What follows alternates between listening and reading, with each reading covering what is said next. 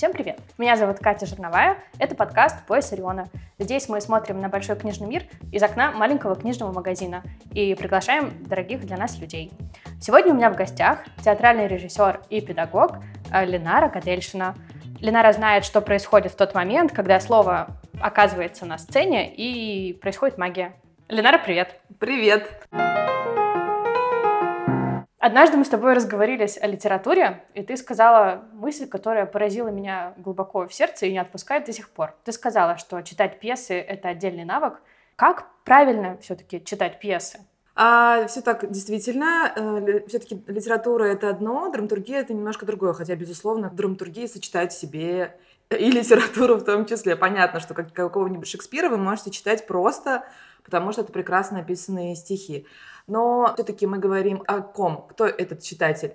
Если это профессионал, так или иначе связанный с, с драматургией вообще, с театром, с кино, с написанием сценариев, или вы хотите там, не знаю, поучиться у великих, чтобы ваши ролики в Reels были какие-то интересные с этой точки зрения, это одна история. Если мы говорим о простом читателе, это другая.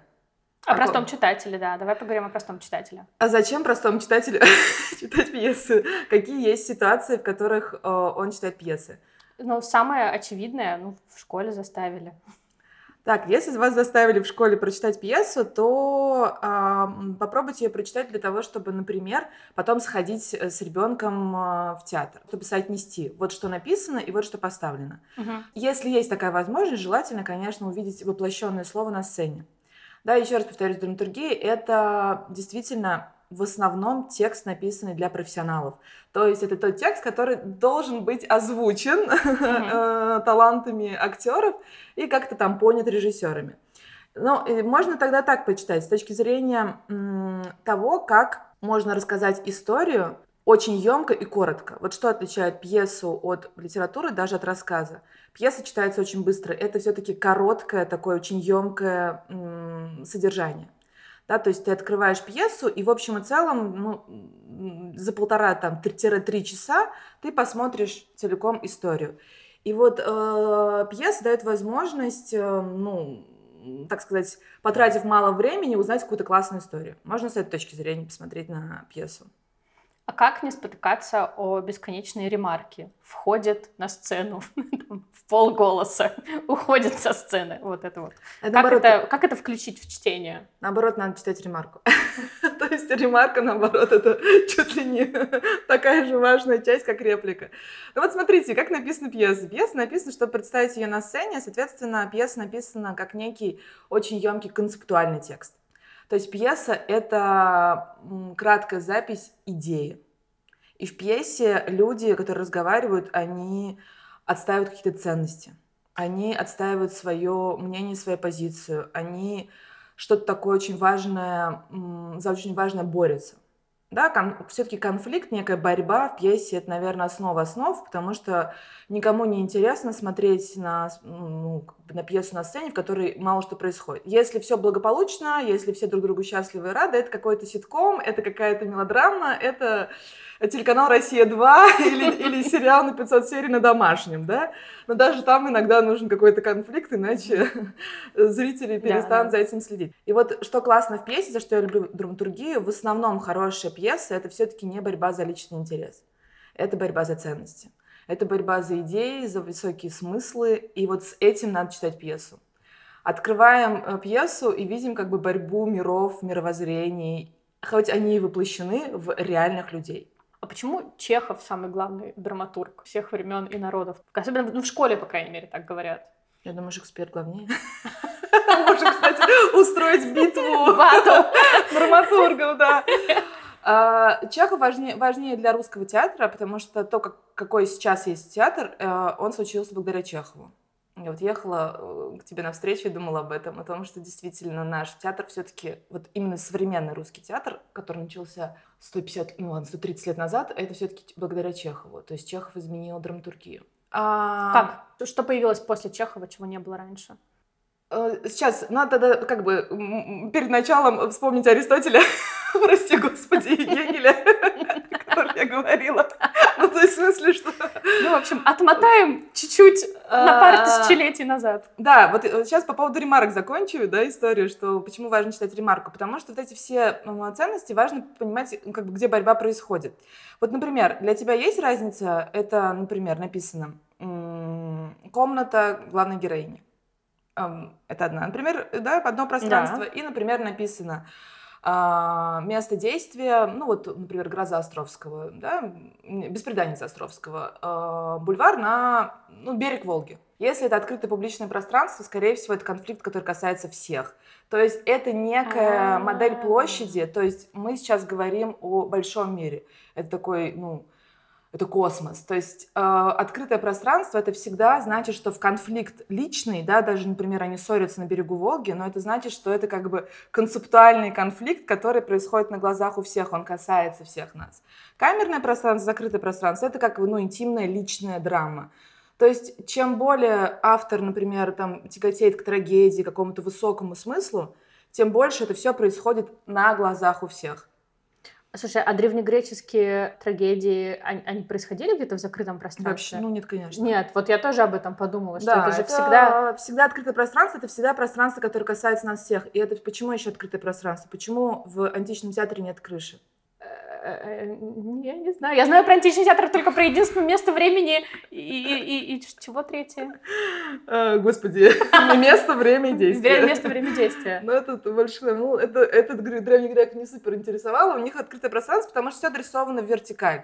Мгм. Трагедия адресована Богу, трагедия адресована небу. Ну, то есть туда вверх. Мгм. А, поэтому- Чтобы ничего не прерывало связь Да, все космосом. правильно, конечно. Конечно, это же вообще театр изначально это, это ну, мистериальное некое действие. Это действие, которое адресовано от человека к человеку, но оно адресовано от человечества, там, к богам. Театр — это высокий жанр. Просто потом театр трансформировался, и театр сейчас, он одновременно и высокое искусство, и одновременно это низкий жанр. Но лучший театр — это, конечно, микс и того, и другого, когда это и зрелище, когда это и концепция, когда это и ну, какое-то, безусловно, мистериальное действие. Вообще, это все про метафизику.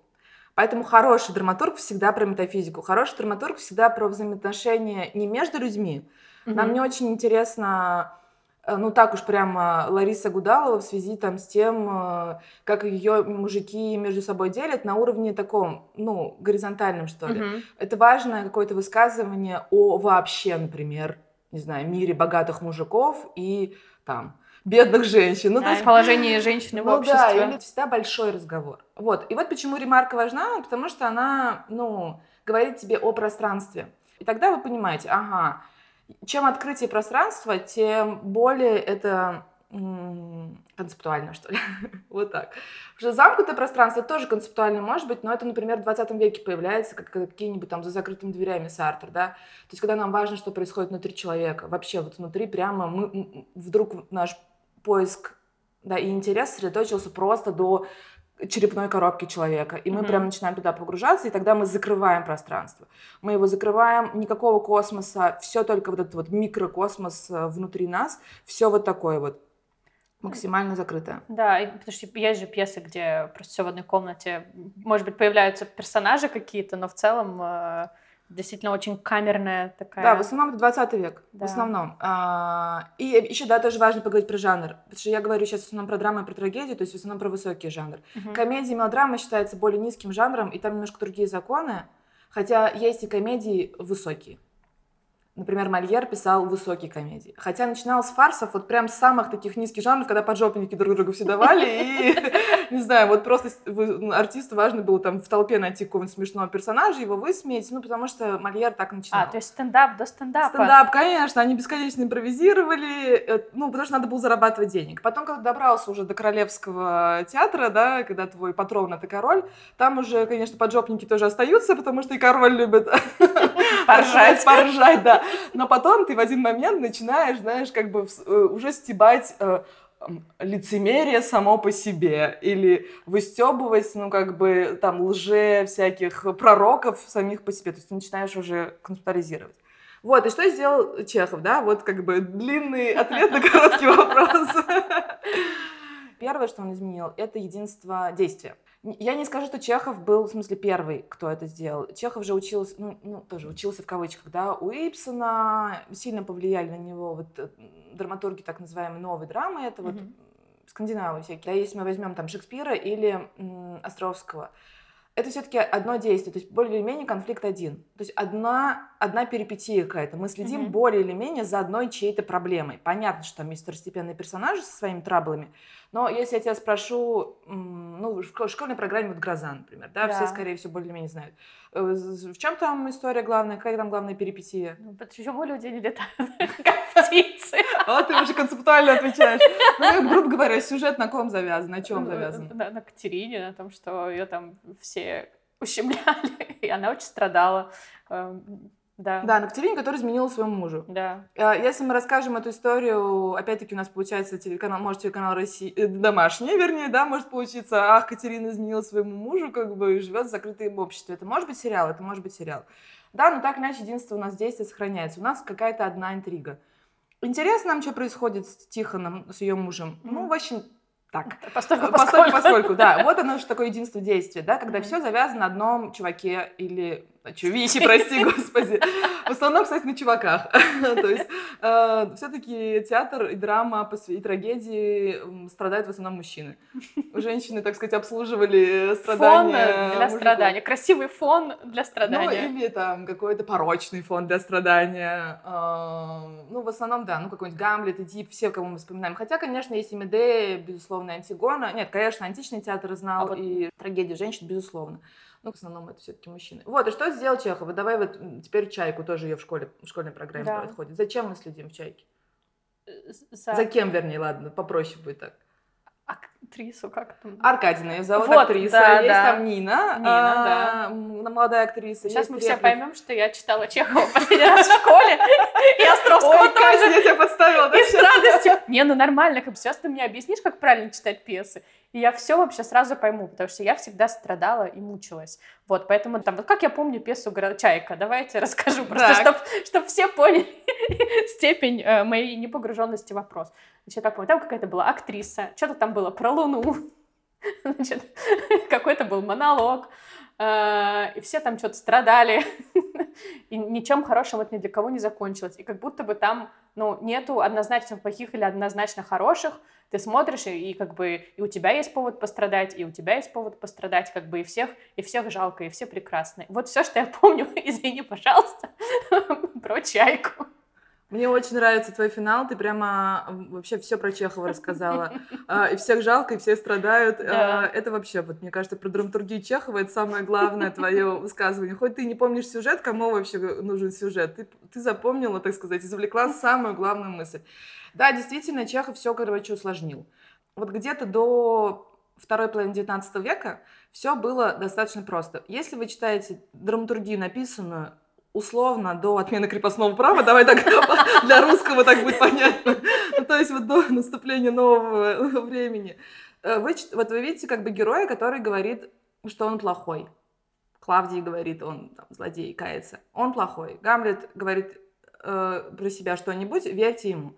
То есть все достаточно, ну, как, вот как написано, так и есть. Угу. Второго плана нет. Угу. Вот, то есть э, не, не, нету какого-то подтекста. С появлением новой драматургии все усложнилось. Появилось понятие подтекста, появился второй, третий, пятый, десятый план. То есть э, усложнилось именно действие. Интриги, интрига распространилась на несколько персонажей. Чехов, вот ты правильно говоришь, актриса, там две актрисы, два, ну, актриса Треплев, э, он одновременно режиссер и драматург, там есть еще писатель Тригорин, у нас четыре главных героя. Зачем мы следим, уже трудно сказать, потому что э, нам важно и что случилось с Ниной, которая, э, которая была влюблена в Треплева, но замутила с Тригориным. Так. Нам интересен этот любовный треугольник. Нам интересно, что станет с Треплевым, в конце концов он застрелится. Извините за спойлер, если ты не читал «Чайку». И нам почему-то важно понять, почему он застрелится. То есть, э, и мы даже точно не можем сказать вообще конфликт чего. Потому что там есть и тема любви, бесконечно все друг друга любят, а, и, или это тема таланта, ну, там, не знаю, Треплев бездарен, поэтому застрелился. С конфликта стало много, действий стало много, главных героев тоже много, и самое главное, мы перестаем им верить. А теперь мы не знаем, Аркадина хорошая или плохая, действительно. Сволочь ли она, которая ненавидит своего сына, или какая-то она другая. Вот, и если ты в это время вспомнишь, что появилась наука, которая называется, ну, появляется, вернее, психология, Мгм. то есть все совпадет. Что-то произошло во второй половине 19 века, когда а, христианство перестало быть самой важной идеей человечества, и ценностный мир человека как бы рухнул. Ну, я про Европу говорю, да, опять-таки тоже важно сказать, что Мгм. все-таки мы мыслим в европейской культуре. Вот, что ценность христианства рухнула, Бог умер, как сказал нам Ницше, и человек усложнился. Человек почему усложнился? Потому что мы теперь не знаем, ради чего мы живем. У нас нет великой какой-то там Мгм. ценности над нами, великого закона. Усложняется человек, и это отражается на всех уровнях. Это отражается на драматургии. Мы теперь вот такие все сложные, противоречивые, хотим одного, говорим второе, думаем третье. И это отражается и в том, какие появляются гуманитарные знания. Появляется друг психологии, чтобы этого человека, который теперь разложился, раздвоился, расстроился, появился внешний, внутренний, чтобы это вообще попытаться как-то все Собрать. собрать и склеить.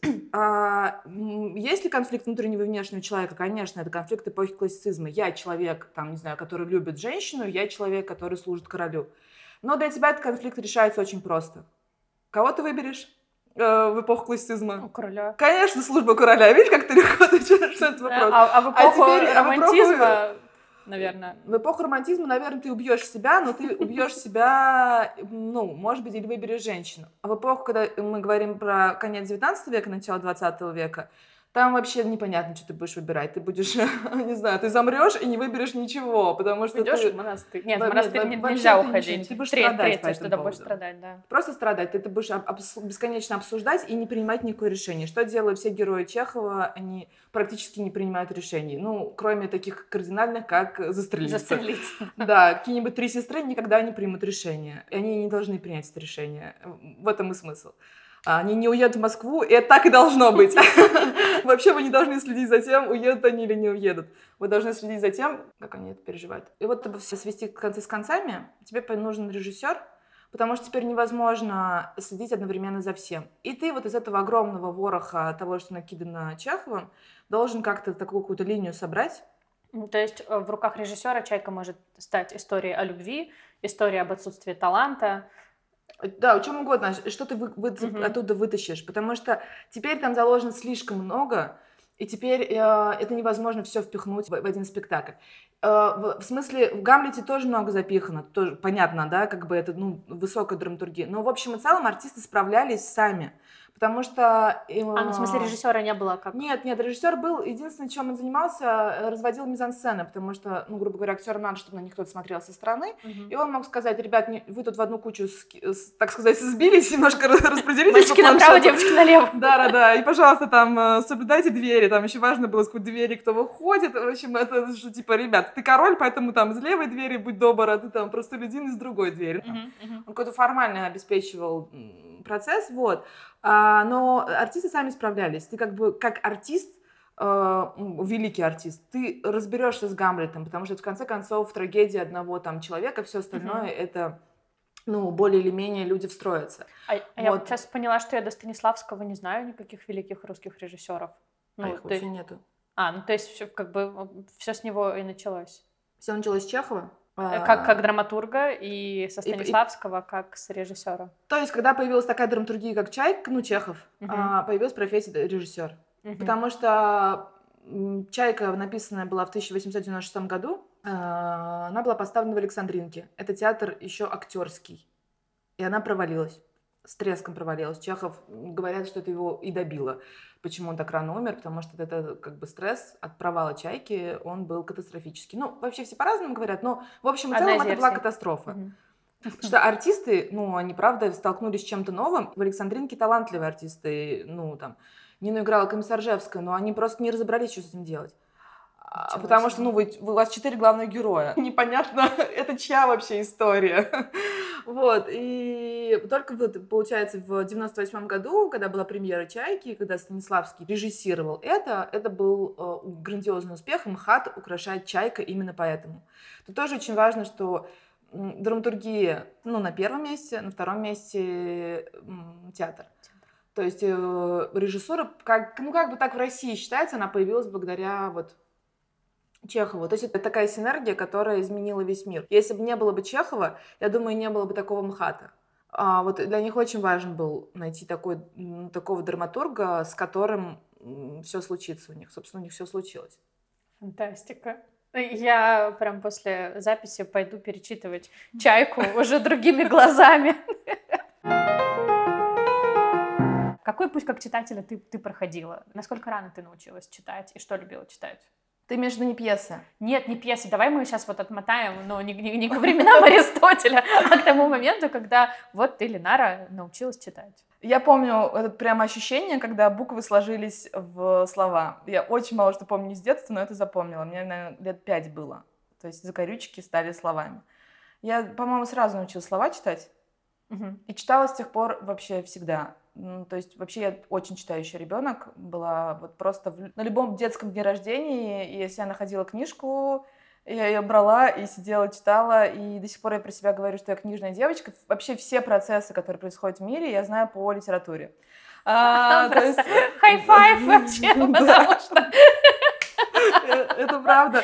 Если мне надо что-то рассказать про, не знаю, про отмену крепостного права, хорошо, я вспомню, блин, вишневый сад, и буду рассказывать. Ну, то есть через рефлексию художника я знаю мир. Вот. Очень, очень понятный подход. Я так э, историю учила всегда. То есть я старалась найти какое-то произведение, чтобы было понятнее вообще про какую эпоху идет речь, потому что из учебника было скучно читать про историю. Да, вот это, кстати, тоже то, что, то, что я стараюсь делать в своем клубе, вот когда занимаюсь с абитуриентами, и вообще, когда с кем-то я изучаю пьесу, я понимаю, например, что у, у достаточно юных людей, которые только школу ну, закончили, у них все да. разорвано, то есть отдельная история, отдельная литература, отдельная география, и это все не склеенные карты. Давай поясним, что э, ты готовишь абитуриентов, э, вы вместе читаете пьесы, смотрите спектакли, поставленные по этим пьесам, и разбираете, чтобы было вообще понятно, что происходит. Да, все правильно. Это такой клуб, который я придумала в карантин для абитуриентов, для поступающих. У моей подруги есть канал такой ну, в запрещенной социальной сети. Да, вот. Поступаем в театральный, и там у нее, значит, ну как бы была миссия о том, чтобы люди не знаю, готовились к, театр, к поступлению в театральный и так далее. И вот я сказала, они же никто не читает, а более того, если они прочитают, они же действительно ничего не, не понимают. Давай сделаем так, чтобы они почитали и что-то поняли. Вот. И мы раз в неделю читаем одну пьесу и смотрим один спектакль. И вот, например, когда мы проходим Бориса Годунова Пушкина, угу. во-первых, для всех вообще просто Борис Годунов — смутное время. Я еще им говорю, ребят, 4 ноября мы, кстати, что отмечаем? И они такие, чё, Ленара, какой вообще День народного единства День Казанской иконы Божьей Матери. Да, День Казанской иконы Божьей Матери, если я им скажу, то они вообще просто офигеют. А, то есть у всех это настолько отдельно, вот настолько все это разрознено, что это вообще не, как бы, никак не сшито. Поэтому первые 20 минут ты вообще сшиваешь просто сюжет, а потом, собственно, разбираем уже, что написано с точки Что хотел сказать автор. Драматургии, да. А кроме того, что ну, не связывается история и литература, в чем еще сложность у вчерашних школьников с чтением пьесы и литературы? С чтением литературы и пьесы проблема в том, что есть вот эти школьные штампы «Луч света в темном царстве». Йог Макарек, ну, Добролюбов классный чувак, я не спорю, но, во-первых, мы живем еще в советском мире, и он как будто бы не кончается. Mm-hmm. Ну, в смысле, что наработки советского времени, они передаются дальше, судя по тому, что я слышу, из поколения в поколение. То есть современные дети родились при Путине, и все равно они почему-то слушают критика, очевидно, там, в советское время поднятого, ну, а, на, на первые места, да, Добролюбов хороший, интересный и так далее. Но кроме Добролюбова на грозу можно по-разному посмотреть. Да. Но они все равно переходят вот эти вот штампы из книжки в книжку, им сложно избавляться от них.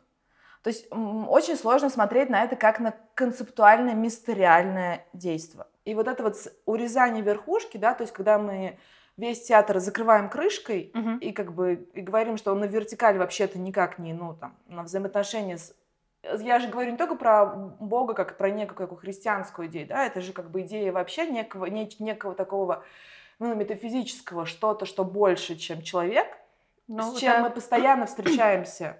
Каждый из нас, независимо от своего там от своих убеждений мы встречаемся с этим огромным там, а что дальше, страхом смерти, заходом за, на эту территорию, о том, что такое вообще, ну, бытие само по себе, вот это вот урезано, И как будто бы это все превращается просто, ну, вот какие-то в России, в России 2, да? А, да, это либо, Россия, либо это сериал, да, на телеканале «Домашний», либо это агитка, либо это вот борьба хорошего с хорошего героя с плохим обществом.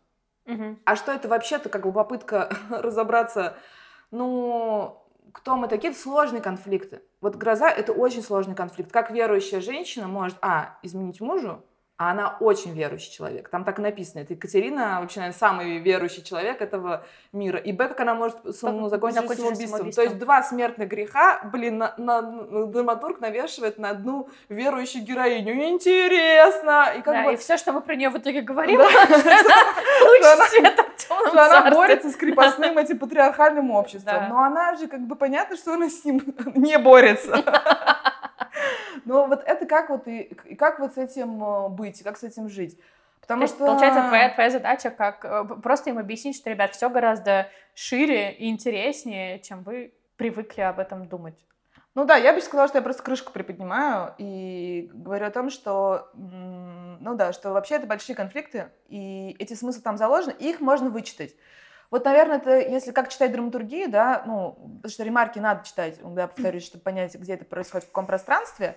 Это первое. И во-вторых, нужно, конечно, знать, если вы берете хорошую драматургию, э, что это всегда большие темы. Это все-таки размышления о чем-то большем, чем исчерпывается сюжет. Потому что сюжет исчерпывается в трех предложениях. Кто-то изменил мужу и покончил с собой. Ну, или там, не знаю, увидел призрака и, и решил, что ему надо отомстить за отца. Вполне себе индийское кино. Сейчас будут танцы и смешные бои. Вот, но... И вот там полюбили друг друга, семьи были против, э, да. независимо друг от друга покончили жизнь самоубийствами. Тоже. И все в конце все умерли. Да, Но все... это тоже, ну как бы, это же, это, вот это самое важное понимать что это как бы миры кружатся, э, рушатся, ценности отстаиваются, что какие-то прямо, ну, что-то вот вообще Звездные войны, вот такой масштаб.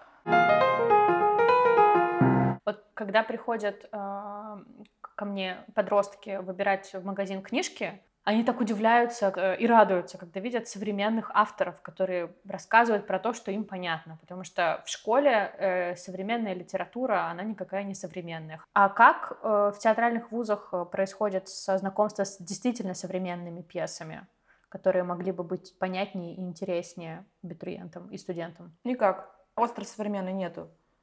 А драматургия заканчивается ну, хорошо, ну, ну, ну, ну да, то есть это все равно там Гремина, Угаров и так далее. Но все-таки, когда мы учимся в театральном, если мы говорим про режиссуру, актерское мастерство, мы изучаем способы разбора, как это поставить и так далее. То есть мы не изучаем же драматургию в историческом, типа, как, как она развивалась, да? Да, да, да. Мы изучаем это, это в связи с практической профессией. Все-таки мы учим актера, конечно, театровед изучает и остро современное, там, и очень древнее, и то, что мы никогда не вообще не читаем.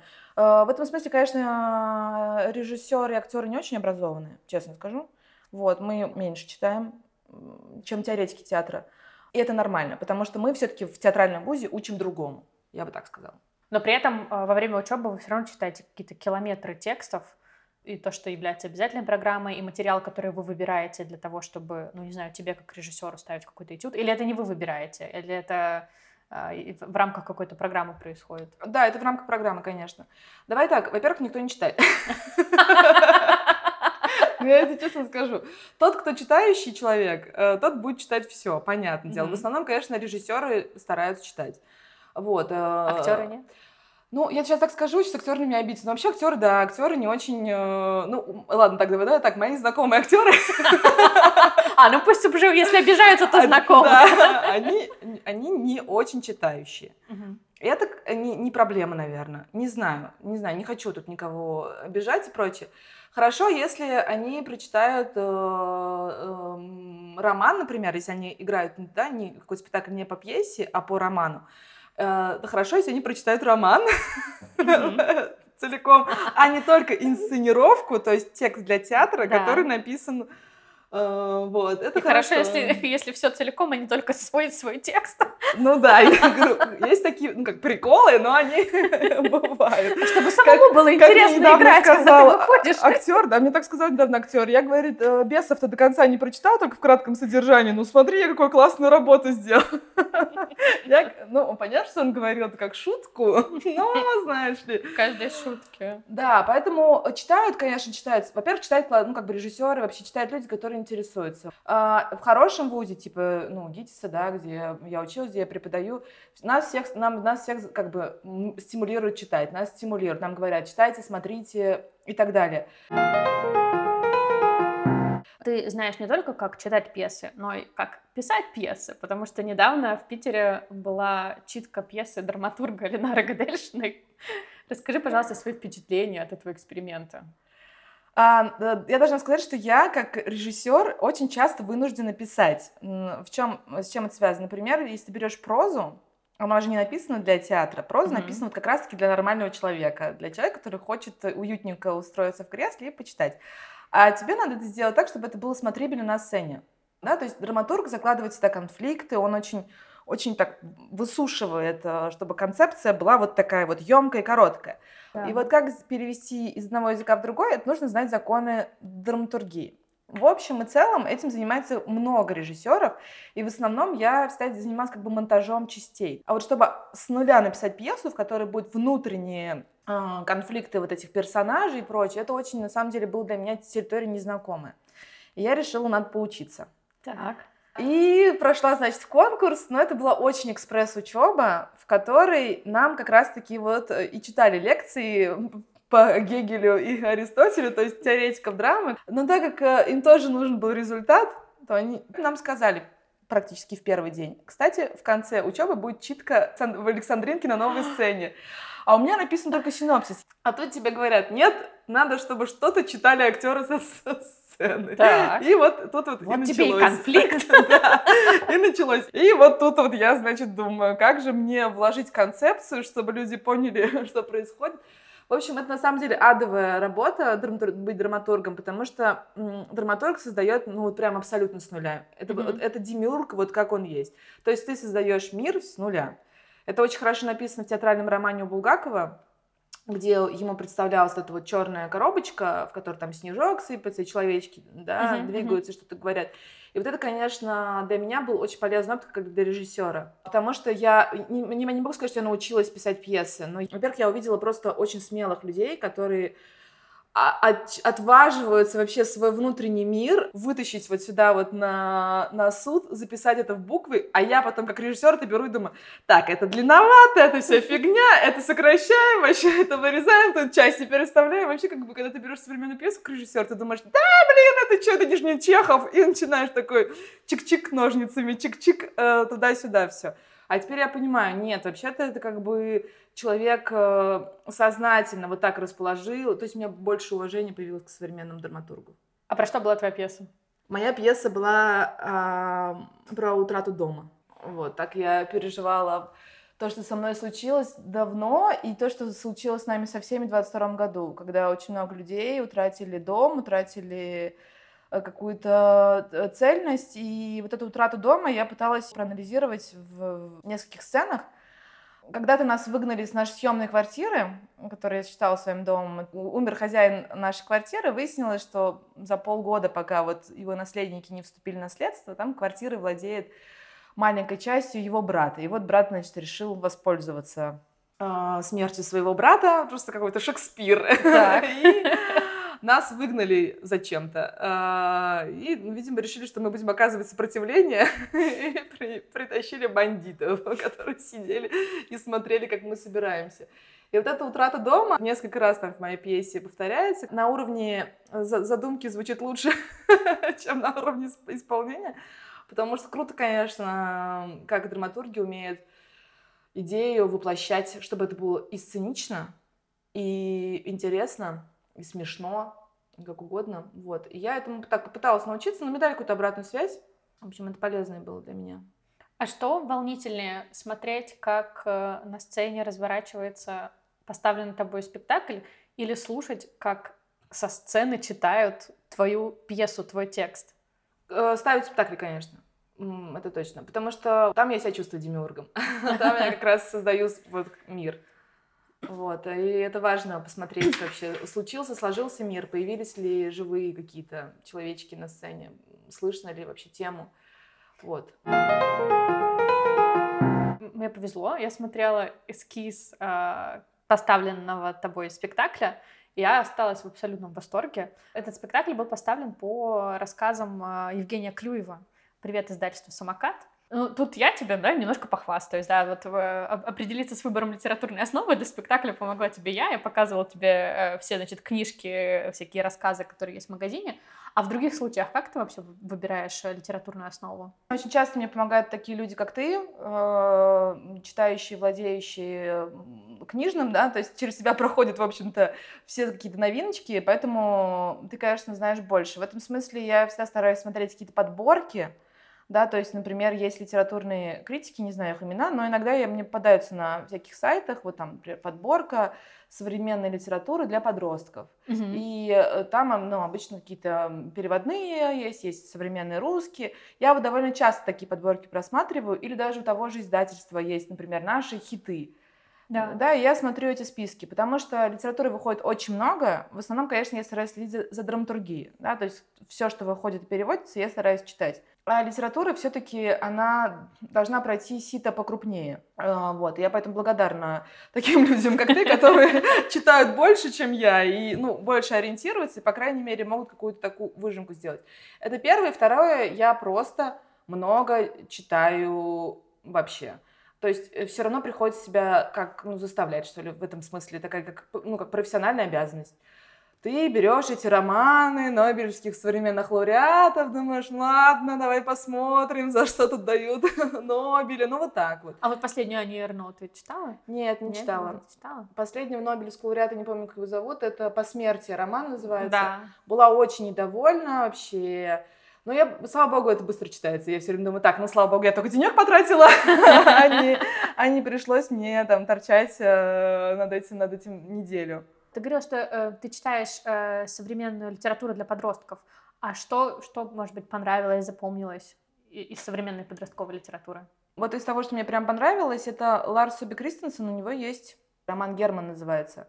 Угу. Вот, он мне очень нравится. А, и я читала норвежца, который, ну, хороший вообще, конечно, хорошо бы запоминать имена, поэтому я веду читательский дневничок. Я освобождаю свои, свой мозг и записываю, что я читаю всегда.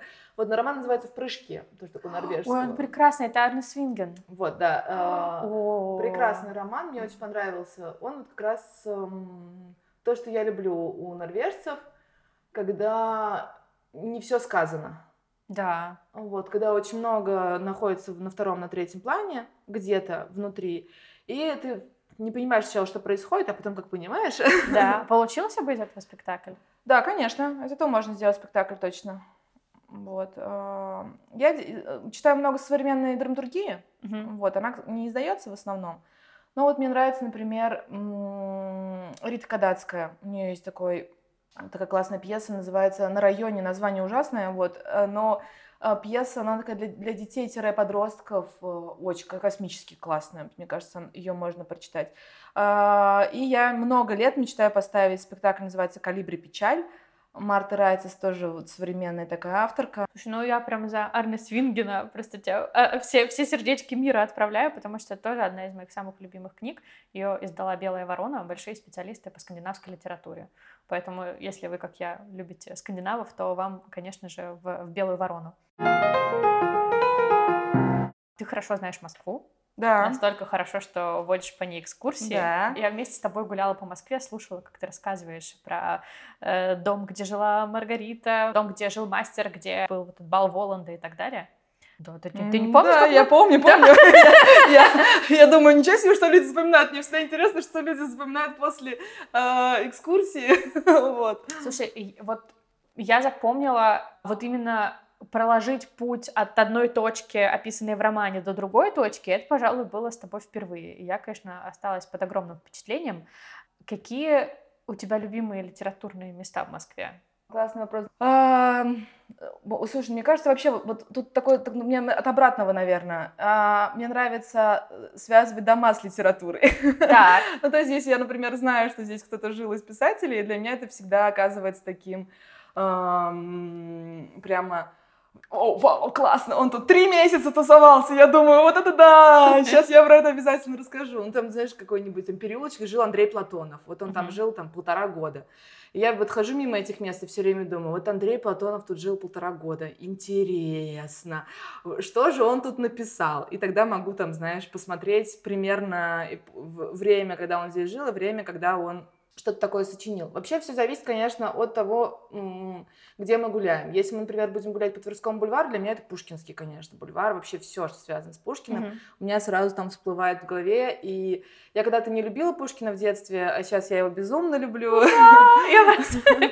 Я собираю адептов. Школа уничтожила просто любовь к Пушкину.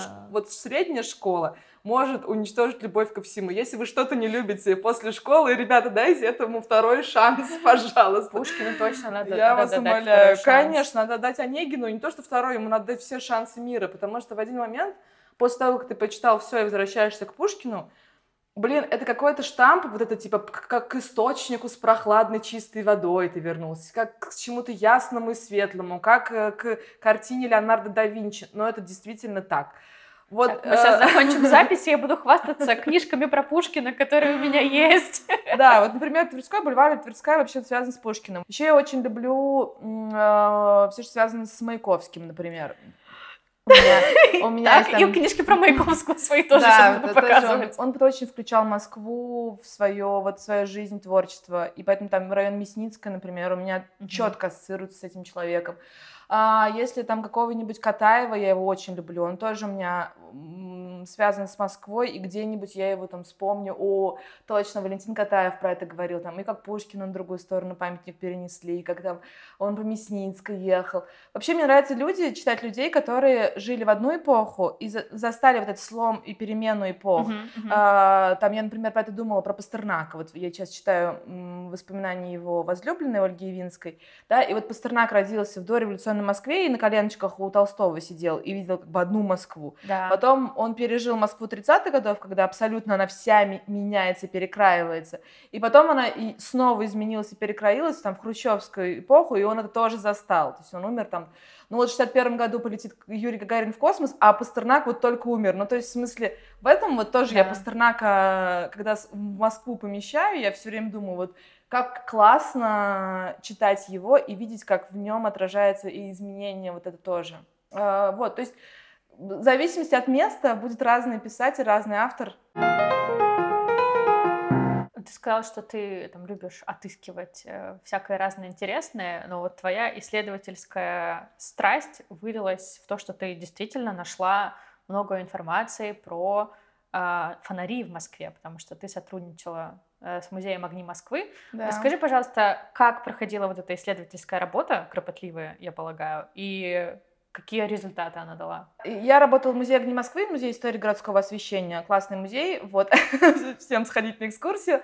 Как бы я пришла на работу и подумала, о, интересно, я говорю про газовые фонари, а есть в Москве вообще газовые фонари? Я вообще очень любопытный человек. Это вообще самое главное в жизни, интересоваться чем-нибудь. Так. И я начала это изучать, этот вопрос, и поняла, что ну, никто в музее, кроме директора, там, не может ничего сказать по этому поводу. Написала заявку на грант э, потому что на эту работу нужны деньги. Вот, мы его выиграли и стали буквально ходить пешком. То есть ты заходишь в архив и смотришь все, что связано с фонарями. Конечно, работа уже часть была проделана основателем музея, он собирал вехи. Вот что да, в это время были фонари масляные, в это время были фонари газовые. Ты, например, смотришь фотографии угу. старые на сайте там какой-нибудь past.com и смотришь, например, в этом месте были фонари. Э, понимаешь, со временем, посмотрев 100-200 фотографий, что дизайн более или менее одинаковый. Ага, смотришь. Потом идешь в архив, э, музей архитектуры и говоришь, ребят, показывайте все, что у вас есть про фонари. Э, в них может такой отдельной подборки не быть, но они говорят, ну, вроде бы делал там советский архитектор Минкус, вроде делал фонари. Вот вам весь архив Минкуса. И ты как бы смотришь и видишь, о, вот этот фонарь я видел на фотках. Соединяешь фонарь и автора. Автора. Да, вот так вот. А потом ты идешь пешком и смотришь, сохранился ли где-нибудь там минкус или нет, и фотографируешь. То есть у тебя как бы с трех сторон работа. Ты идешь в архив и оттуда можешь выкопать какую-нибудь информацию. Потом ты идешь пешком по улице и фотографируешь все, что тебе кажется более или менее интересным. Мгм. Ну, просто так вот на вид. Какая-то ржавая железяка, похожа на старинную, дай-ка сфоткаю. Так. А, вот. а потом ты как бы смотришь старые фотки и видишь, о, это ржавая железяка, это вот похоже на то, и потом уточняешь. И вот мы такой составили каталог, и в общем и целом более или менее обобщили, что получилось. Отдали эту информацию всяким московским властям, которые занимаются освещением, потому что наш музей не государственный, не коммерческий. Ты как музей не можешь повлиять на современную текущую ситуацию. Мгм. Ты можешь только как бы повлиять на людей, которые принимают решения. Так. А, Часть старинных фонарей нам удалось сохранить. А, Это была наша победа. Особенно если это все советские 30-х пи- годов. Потому что 30-е годы это был чугун, очень толстый, и ему ну, даже ржавчина не, не страшна. То есть их очень легко было Я восстановить. думала, ты скажешь, ему цены нет на металлоломе, к сожалению. Вот мы на самом деле э, один фонарь спасли от спила. То есть э, дореволюционный фонарь просто стоит палка во дворе. Ее пытались какие-то ребята спилить, потому что он отключен. Для них это просто металлическая палка. И нам э, наш там ну, такой соратник, скажем, главный инженер парка Горького, это рядом было просто с парком Горького, он в жилом, в жилом дворе, он нам сказал, ребят, там пилит фонарь, я их отпугнул, но вы бегите, мы прибегаем. И действительно, у меня есть фотка, где я стою около такого почти спиленного фонаря, мы это фотографировали, отдали это управе, что вот, ребята, у вас как бы сохранились на территории классные фонари. Возьмите их, пожалуйста, на баланс. То есть, если это взято на баланс, значит, это, За ним скорее всего, за ним посмотрит. Вот, но, а, к сожалению, а, при реконструкции двора, там вот этой московской программы, их спилили и Ой. выкинули. И ты как бы понимаешь в один момент, что у тебя есть возможность на это повлиять, вот прямо, то есть если ты будешь ходить и в каждом отдельном случае на- Сражаться за да, каждый сражаться за каждый фонарь. То есть это вот так. Потому что у этого всего очень э, неочевидная ценность. Зачем это сохранять? Да, и вот это вообще, ну, когда ты с этим сталкиваешься, ты немножко такой грустишь. А потом видишь как бы положительные истории. Иногда все-таки там где-то удается добиться, там, что его, по крайней мере, сохранят, отреставрируют. Вот. И ты думаешь, ну, в общем-то, в принципе, чего-то добиться можно. Поэтому это, конечно, работа... То есть э, я начиналась как исследовательская работа, и это такая работа собрать. Мгм. А есть работа активиста. Это Да. работа сохранить. И в один момент ты как бы э, понимаешь, хватит ли у тебя вообще на это сил, Чтобы быть исследователем, и да, активистом. чтобы бороться вот до победного. Э, Куда пойти, чтобы увидеть какой-нибудь красивый газовый фонарь? Какой-нибудь адресочек? Подскажи, пожалуйста. Памятник Пушкину. Четыре фонаря в ансамбле памятник это газовые фонари. А, И очень красивые фонари в ансамбле памятника Гоголю. Мгм. Раз уж мы говорим про писателей, Да. вот. Он стоит на начале Гоголевского бульвара. А, Вот, вот ты же знаешь, что два Гоголя в Москве? Нет, я знаю только тот, который рядом с Арбатом. Но вот- Они вот там- оба рядом с Арбатом. Зачем? Зачем поставили? Хорошо, ладно, больше Богу, больше-. Гоголей хороших и разных. Они действительно супер разные. Вот, кстати, посмотрите Вот который стоит, я вот этого знаю. Вот есть, э, который стоит, это бодрый Гоголь, это Гоголь 52 года, это Гоголь советский. Вот все про эпоху. Это Гоголь еще такой сталинской эпохи, 52 Мгм. год. Это когда мы хотим, чтобы все были жизнеутверждающие, чтобы никаких соплей. Солнце Да, ярче. да. И поэтому Гоголь такой, так я только приехал в Петербург, что тут у вас как дела? Это такой Гоголь 52 года. Так, Но на самом деле на этом месте стоял Гоголь 1909 года, а это уже модерн, это уже... томный Гоголь. Это Гоголь не том, это Гоголь, который я сейчас сожгу мертвой душ, это Гоголь, Ага. который закутался в шинель, это скуль- скульптор Андреев. Так. И вот ш- его Я поставили... видела фотографию, но я никогда не думала, что это в музей Москве. Гоголь, надо тебе сходить, просто дойти. Это все Всё. рядом в двух шагах. Все, я То есть я- Гоголевский бульвар и Никитский бульвар, они разделены э, большой площадью. Да. И вот во дворе на Никитском бульваре стоит памятник дореволюционный, когда Гоголь такой шинелькой закрылся, и только нос его там торчит. Так. И он стоял на том месте, где сейчас стоит бодрый, Бодрый Гоголь. Гоголь. А фонари остались от того Гоголя, то есть бодрый Гоголь. перенесли. Бодрый Гоголь стоит в окружении фонарей. Там вот стоят дореволюционные фонари, у них такие львы в, в начале очень красивые. Их отреставрировали еще, прям очень хорошо отреставрировали. Вот, можете бодрого Гоголя рассмотреть, фонари запомнить, а потом э, в соседний бульвар зайти в двор музея Гоголя и как бы соединить грустного Гоголя с теми фонарями. Вот так вот такую операцию провести. Ну что, а, если вы живете в Москве, пожалуйста, сходите ко всем двум Гоголям и к Пушкину а, и имейте это в виду, если переедете в Москву из других городов. Спасибо тебе большое, что, что пришла. Я получила огромное удовольствие. Спасибо, Катя, что ты позвала. Мне очень нравится а, как ты любишь литературу и как ты любишь об этом рассказывать, самое главное. Вот, это очень отражает тоже мои, мои увлечения. Я тоже люблю и читать, и делиться всячески своими мнениями и впечатлениями. Так что я получила такое же удовольствие, если не больше. Спасибо. Очередной выпуск подкаста «Пояс Ориона» подходит к концу. В ожидании следующих выпусков вы можете подписаться на наши соцсети, переслушать все выпуски, которые вы, возможно, пропустили. Как обычно, в описании к выпуску вы найдете упоминание книг, которые мы сегодня с Ленарой обсуждали. Расшифровка выпуска Ксения Шаховцова, звук, монтаж Анатолий Свинарев. Меня зовут Катя Жирновая. До встречи через неделю.